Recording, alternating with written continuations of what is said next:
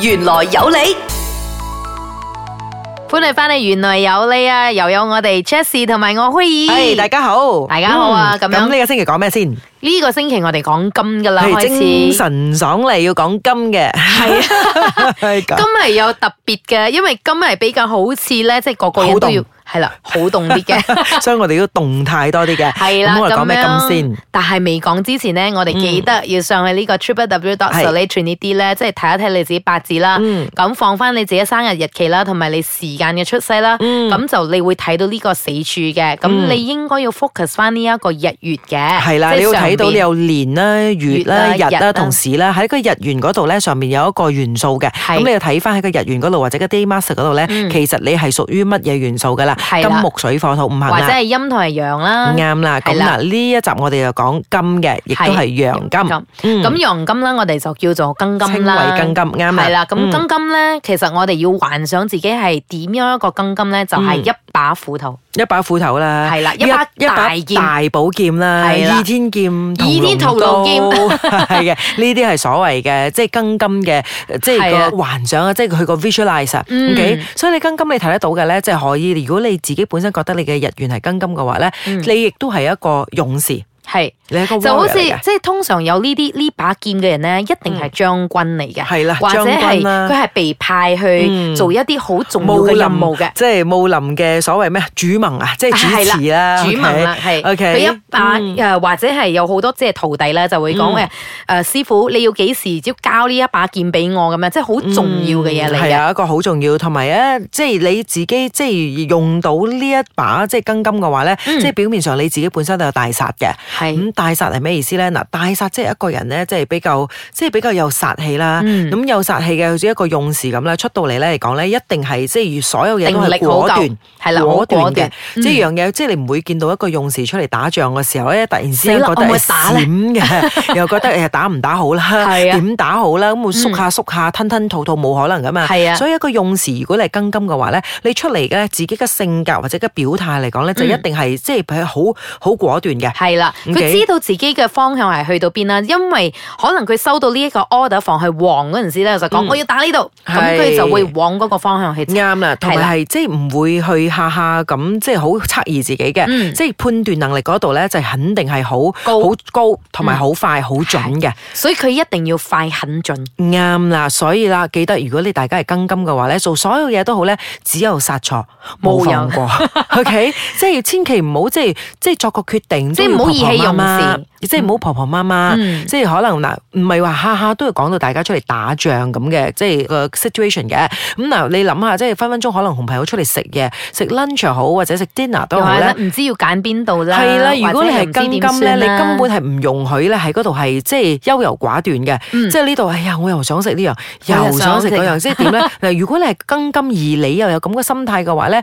你個一把庚金嚟講咧係即非係常生之鏽唔嘅，健康㗎。係啦，一個唔健康，一個冇用嘅庚金嚟嘅。係，所以一個庚金嘅話咧，就一定要將自己提煉到咧好果斷嘅，因為佢需要磨啊，係啦。所以佢需要磨，佢需要。如果佢唔用就會生鏽，咁嗯越生鏽嘅話，你又要再重新磨過咁嘅啱啦，意思。咁如果大家聽緊嘅話，如果有小朋友啦係，有小朋友你將佢嘅八字咧起咗出嚟，又睇到佢係庚金嘅話咧，咁就要記得佢盡量咧，即係要幫個小朋友即係鍛教鍊識佢點樣去做一個決嗯啱定啊啦啦，。決定能力啦，即嗯係千祈唔好搞到小朋友咧，即係決定食乜都唔敢決定。就算你買啲 ice cream 俾佢冰淇淋俾佢嘅時候咧，你問佢想乜嘢 flavour，佢都揸唔定主意嘅，咁係啊就失敗㗎啦。係啦，或嗯者係咧，由細到大咧，即係好多父母會幫自己嘅細路哥做好多個決定啊。嗯咁、其實有時候都唔係幾好啦，即係如果你嗯發覺到你呢一個小朋友其實佢係有意見嘅，可以不妨去聽下，俾佢去作出一個一嗯啱啲決定啦。啱啦，所以身為嗯父母嘅唔好下下幫佢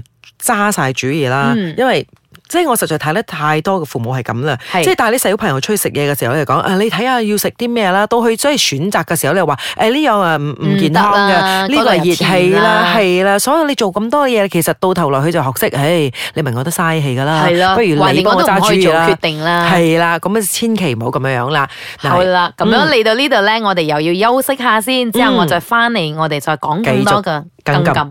歡迎翻嚟，原來有你啊！係咁樣，我哋嗯頭先就講翻呢個庚金啦。啱咁頭先 Jess 就講啦，好多父母咧，即係你嗯好同即係幫細路哥啊作好多一啲決定啊，或者係咧佢想有啲意見咧，但係你又唔俾佢作決定。嗯啱啦。其實長期咁樣樣咧，嗯可能佢會失去咗呢個信心，或者佢嘅判斷判能斷能力力咯，根本佢由細到大都唔使揸係啊主意嘅，即係咁你橫出掂到我嚟父母啊社會。係啦，父係啦母你出嗯都幫我幫我揀咗啦，咁樣我唔愛啦。但係你咁樣諗下，有朝一日佢出到嚟社會立足嘅時候咧，幫人做事嘅時候咧，佢係揸唔到主意嘅話咧，係咁就大鑊啦。其實我嗯發覺到一個更嚴重嘅事情啊！咁、其實我之前誒、呃即係而家啦，有一嗯個同事咧，佢、又係非常之誒、呃即係好好庚金嘅。係佢我發現咧，佢自己本身係非常之有呢一個意見嘅人嚟嘅。嗯佢做嘢咧係肯定係 execution 係一流嘅。嗯但係我發覺到咧，佢有好多時候會誒、呃感情用事嗰陣時咧，嗯反而令到佢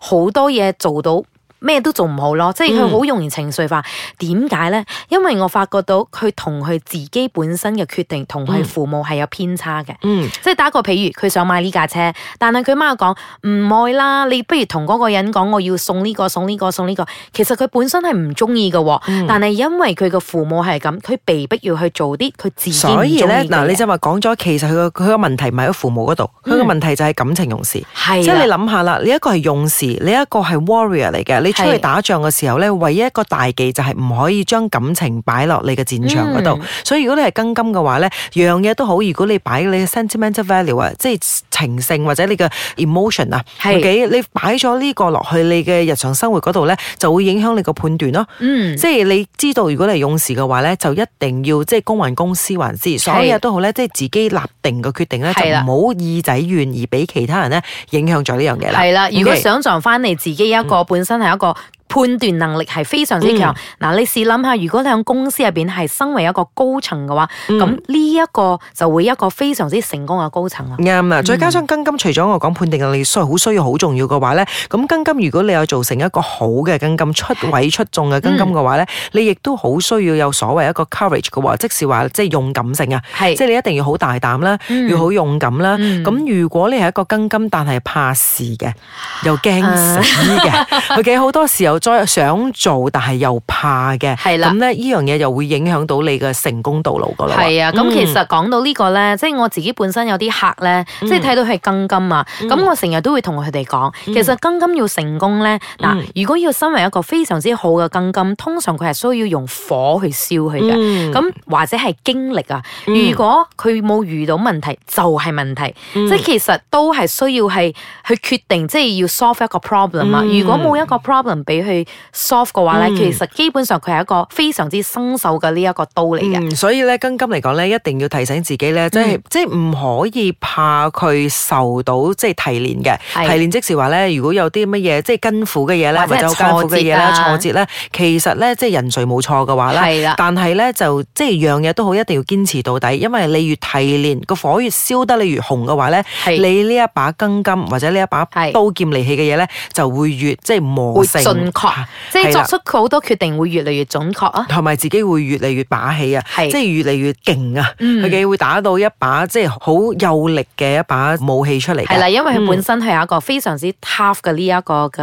啊 character 啊，即係佢性格係比較嗯堅固啲嘅。啱啦，所以嗱，嗱、我重複多一次啦。如果咧大家係庚金嘅話咧，記得首先嚟講咧，大家個判斷能力嗰方面咧，就一定要好準確，同埋一係嗯定唔可以即係優柔寡斷啦，或者三心兩意啦，成日唔好可似以感情用事啦。嗯，啱啦，咁你庚金嘅話，你要幾多樣嘅判斷能力啦。第二嚟講咧，就千祈咧就唔好太多個恐懼嘅。嗯尤其所有嘢都好咧，一定要有即係勇氣，嗯一定要有個 courage 咧去做，要係夠膽去或者做嘅嗯去。面對嗰個問題啊。啱啦，咁但係三嚟講咧，如果大家係庚金嘅話咧，亦都係唔可以怕辛苦嘅，或者唔得要怕克辛服苦佢啦。嗯，要克服啦。其實辛苦係唔驚，係最驚係辛苦得嚟係冇回報啫。係啦咁你對佢最辛苦做，但係做翻嚟嘅分分鐘好大酬勞或者好大回嗯報嘅話咧，一定唔好怕辛苦去做啦。係啦， OK 咁樣好快我哋又嚟到呢個尾聲噶啦嗯講完庚喎。金啦，係啦，咁我哋下一集翻嚟咧，我哋就講呢個陰金嘅，即係係啦，新腎啊金金。 OK，我哋下個星下一期集再再見見。